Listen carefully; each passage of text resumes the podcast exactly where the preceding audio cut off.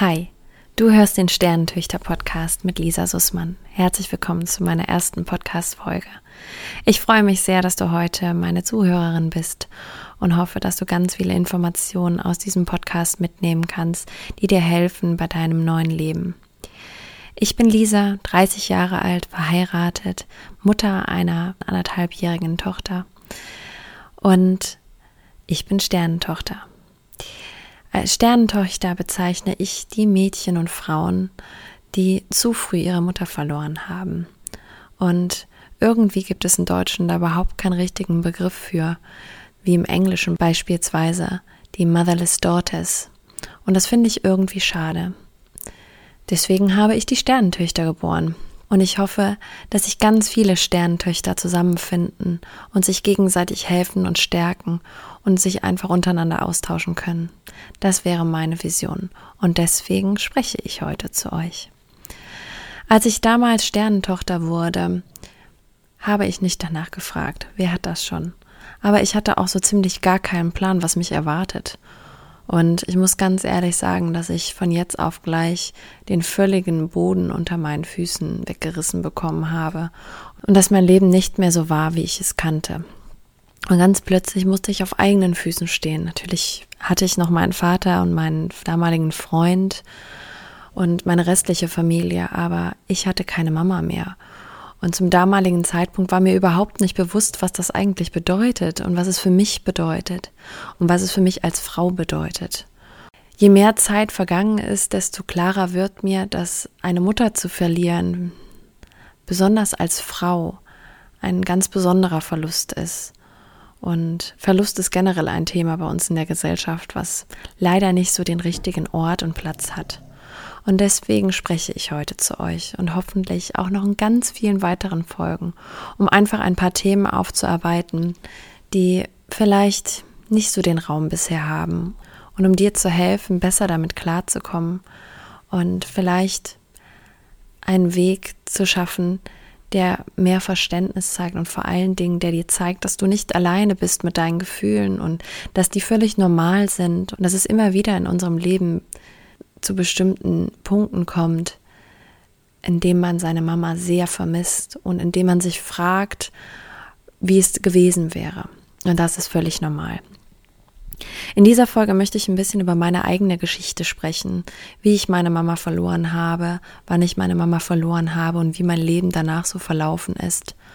Und ich würde mich freuen, wenn ihr mir am Ende Feedback gebt über Themenwünsche, die euch besonders interessieren oder auch was euch gar nicht an dieser Podcast-Folge äh, gefallen hat, so dass ich die Möglichkeit habe, in den weiteren Folgen darauf einzugehen und bereits jetzt mit euch in einen Austausch komme.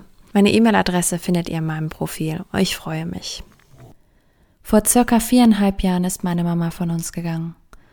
Das war ziemlich genau der 21. Juli 2016. Ich denke, viele von euch sind schon mal mit dem Thema Krebs konfrontiert worden und dann viele von euch kennen jemanden, der an Krebs gestorben ist und vielleicht ist sogar deine Mama an Krebs gestorben. Krebs ist super unberechenbar und kommt und geht, wie er will. Circa ein Jahr davor, ich glaube es war 2015, ist bei meiner Mama ein Melanom am Auge festgestellt worden eine sehr seltene Krebserkrankung, die auch nur durch Zufall entdeckt worden ist, weil meine Mama etwas anderes in ihrem Gesicht hat untersuchen lassen. Und so stellte man dann diesen kleinen Tumor fest. Der wurde dann bestrahlt und es war relativ schnell eine erledigte Sache. Wir hatten alle nicht so das Gefühl, dass das wirklich Krebs gewesen wäre, weil außer dieses strahlenaktive Plättchen, was auf das Auge gelegt wurde und die Zeit, die meine Mama im Krankenhaus verbracht hat, ja, haben wir eigentlich so viel da gar nichts von gemerkt. Meine Mama hatte keine Schmerzen, meine Mama hat keine Haare verloren, meine Mama musste keine Chemo machen. Aber meine Mama musste selbstverständlich zur Nachsorge gehen, weil eines war ganz bekannt. Wenn dieser Krebs streut, dann in die Leber. Und so erreichte uns die Nachricht ein Wochenende nach meiner Absolvia-Feier, in der ich meine Bachelor-Urkunde überreicht bekommen habe, der Schockanruf. Der Krebs hatte gestreut circa ein Jahr später. Und zwar in die Leber.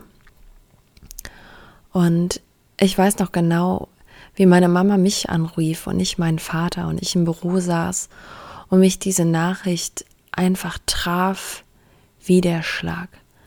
Meine Mama sagte zu mir am Telefon, Lisa, es tut mir leid, aber ich muss jetzt ins Krankenhaus. Man hat bei der Nachuntersuchung was gesehen. Bitte sag du Papa Bescheid, er muss sofort kommen.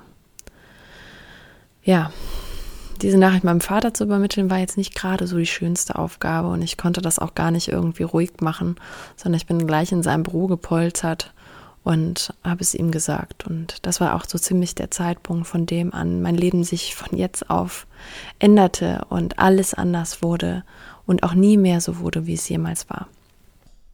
Ja, das war im Mai 2016 und verabschieden mussten wir uns bereits im Juli 2016.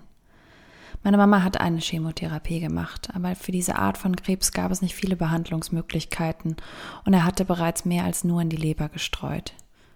Tja, und somit wurden wir dann mit Krebs konfrontiert, wie man es eigentlich nur aus Erzählungen kennt.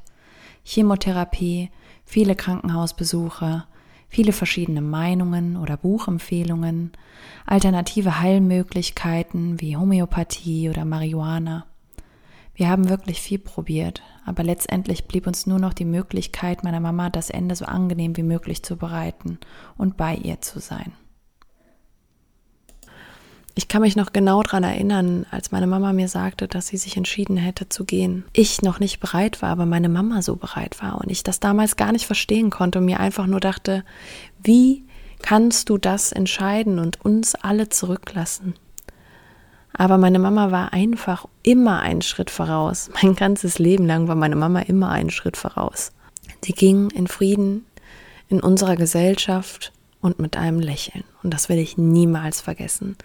Viele haben, wenn sie an den Tod denken oder an den Moment, in dem ein geliebter Mensch starb, eine sehr unangenehme Vorstellung im Bauch. Und ich bin sehr, sehr dankbar, dass ich das nicht habe ja, wir warteten auf den Tod, wir wussten, er kommt. Und auch in den letzten Stunden war meine Mama gar nicht mehr ansprechbar. Und es war einfach nur eine Frage von Stunden. Aber sie hat am Schluss nicht gelitten. Und das gibt mir so viel Frieden. Und, und vor allen Dingen dieser letzte Blick, wie sie im Bett lag und dieses Lächeln auf den Lippen hatte, als ihre Seele tatsächlich ihren Körper verließ, wusste ich, dass es in Ordnung war, dass sie ging was mich natürlich überhaupt nicht davor bewahrt hat, in all das Drama zu schlittern, was nun vor mir lag, aber das konnte ich ja nur ansatzweise kommen sehen. Und so ging mein Leben dann weiter, in einem völlig anderen Takt und für mich völlig unverständlich, wie das Leben denn jetzt einfach weitergehen können. Und ich weiß noch ganz genau, wie ich auf der Beerdigung saß und einfach nicht hören wollte, dass es den anderen leid tut oder aufrichtige Anteilnahme, dieses Wort, das war mir zuwider und ich dachte mir nur so, das ist nur so eine Floskel, aber ihr könnt euch gar nicht vorstellen, wie es wirklich in mir aussieht. Und ich glaube auch jetzt rückblickend, dass ganz viele Menschen das einfach auch nicht nachvollziehen können. Und das ist gar nicht schlimm. Ich glaube aber inzwischen verstanden zu haben, dass viele Menschen einfach gar nicht wissen, wie sie mit dem Thema Tod umgehen sollen und wie sie mit einem Menschen umgehen, der vielleicht gerade jemanden verloren hat. Was sagt man am besten? Nimmt man den Menschen am besten in den Arm oder bemitleidet man den Menschen? Was kann man machen, damit es dem Menschen besser geht? Und die Antwort ist eigentlich ziemlich simpel. Man kann gar nichts machen. Der Mensch wird selber zeigen, was er braucht. Und das ist für manche schwierig im Umfeld und für manche auch irgendwie einfach, weil sie das ganz natürlich machen oder vielleicht einen selbst ganz gut kennen. Ich glaube auch nicht, dass es den einen Weg gibt, der für alle gleich ist. Und ähm, ich würde mich freuen, wenn ihr eure Gefühlslage in dem Moment, in dem eure Mama gegangen ist, mit mir teilt, damit ich vielleicht auch ein Gefühl dafür bekomme, wie unterschiedlich die Gefühle in den Menschen aussehen. Ja, was ich dir eigentlich nur sagen möchte, ist, dass man nicht allein mit seinen Gefühlen ist. Und ähm, ich war es damals auch nicht. Ich hatte meine beiden Geschwister bei mir, meinen Vater bei mir, meinen Freund bei mir und ähm, noch viele weitere Freunde und Familienmitglieder, die an meiner Seite waren. Aber ich konnte damals kaum Nähe ertragen, weil es sich für mich so angefühlt hat, als wäre mein Herz rausgerissen worden und ich müsste jetzt weiterleben, obwohl ich überhaupt nicht wusste, wie. Mir hatte doch niemand gesagt, wie man lebt ohne eine Mama, die für mich Tag und Nacht da war und mir immer gesagt hat, was richtig oder falsch ist, dass ich doch bitte eine Jacke draußen anziehen möchte oder dass das sonst viel zu kalt sei. Ja, mir hatte niemand gesagt, wie mein Leben funktioniert ohne. Ich hatte bis zu diesem Zeitpunkt jeden Tag mit meiner Mutter gesprochen, egal wo ich auf der Welt war. Und für meine Person war ich tatsächlich an verschiedensten Orten auf der Welt, aber selbst Australien und die Zeitumstellung von neun Stunden hat mich nicht davon abgehalten, jeden Tag einmal kurz mit meiner Mama zu sprechen. Das mag jetzt der eine oder andere komisch finden, der eine oder andere normal oder der eine oder andere fragt sich warum, aber das war eben so unser Ding. Meine Mama war meine erste Ansprechpartnerin und die fiel dann weg. Und ich bin rückblickend total froh, dass ich von Anfang an mir Hilfe geholt habe. Ich wusste, ich schaffe das nicht alleine. Und somit bin ich relativ durch verrückte Zufälle an einen systemischen Coach geraten, der halt keine psychiatrische oder psychologische Ausbildung hinter sich hatte, sondern eine Ausbildung in Familienaufstellungen hatte und eine Ausbildung als systemischen Coach absolviert hatte und ganz andere Techniken an der Hand, die mir wahnsinnig geholfen haben und ähm, die mir in einem halben Jahr fast täglicher Trauerarbeit unfassbar geholfen haben in diesem halben Jahr sind ganz, ganz viele Dinge bei mir privat passiert, die ich nicht heute ja alle ganz klar er erzählen kann oder auch erzählen möchte an dieser Stelle. Aber ich kann so viel verraten, dass es diverse Themen gab, ob es eine Verlobung meinerseits war, ob es dann die anstehende Hochzeit war, ob es eine neue Freundin von meinem Vater war. Es gab diverse Themen, die auf mich zu rasten in einer Geschwindigkeit, wie ich sie nicht mal annähernd habe kommen sehen. Und das alles kam hinzu zu einem absolut normalen Trauer- und Ablöseprozess. Und ja, wie soll ich sagen? Ich hätte das alleine nicht geschafft und ich bin froh, dass ich zu dieser Erkenntnis gekommen bin. Weil jetzt fünf Jahre nach dem Tod meiner Mama bin ich nicht weniger traurig, dass ich meine Mama nicht mehr habe, aber ich kann mich mit Freude an die Momente, die wir geteilt haben, zurückerinnern und bin unsagbar dankbar, eine so tolle Mama gehabt zu haben und vor allen Dingen, dass ich eine so enge Beziehung zu meiner Mama gehabt habe, dass ich das auch mit in meine Erziehung meiner Tochter mitnehmen kann. Letztendlich möchte ich euch jetzt nicht den Tipp geben, sprecht auf jeden Fall mit einem systemischen Coach. Jeder muss da für sich seinen richtigen Weg finden. Aber ich für meinen Teil bin mir sicher, dass man das nicht einfach runterschlucken sollte, sondern dass das ein Thema ist, was man für sich bearbeiten muss. Ein Thema, was man entweder mit Familienangehörigen, die einem besonders nahestehen, aufarbeiten muss, mit einer Trauerberatungsstelle, mit einem Psychologen oder was für einen selbst der richtige Weg ist. Und ich glaube, daher komme ich zu meinem Tipp Nummer eins. Wenn du gerade aktiv in der Phase bist, dass du deine Mama vielleicht in naher Zukunft verlierst oder du deine Mama gerade verloren hast, dann ist mein Tipp für dich, suche dir jemanden, der dir helfen kann. Hilfe anzunehmen in dieser Situation ist vollkommen normal und vollkommen in Ordnung.